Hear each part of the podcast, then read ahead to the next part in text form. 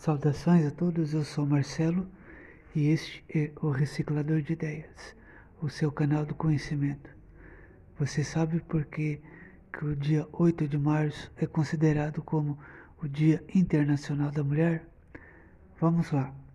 Uma das versões mais conhecidas para a criação do Dia Internacional da Mulher foi uma greve realizada por mulheres operárias em Nova York nos Estados Unidos em 1957.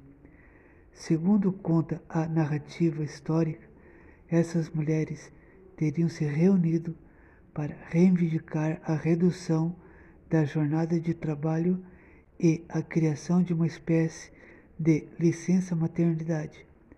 Naquela época, trabalhava-se muito e ganhava pouco, o que teria motivado os protestos. Na luta por seus direitos, contudo, as operárias teriam morrido em um incêndio criminoso ocorrido na fábrica de tecido Calton, supostamente comandado pelo dono da empresa. Mesmo sendo a origem mais popular no mundo, essa tragédia nunca foi comprovada.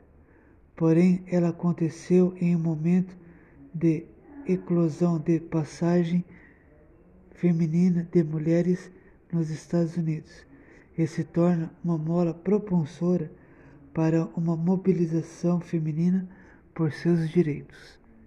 Daí a curiosidade. Me sigam no canal. Um abraço a todos.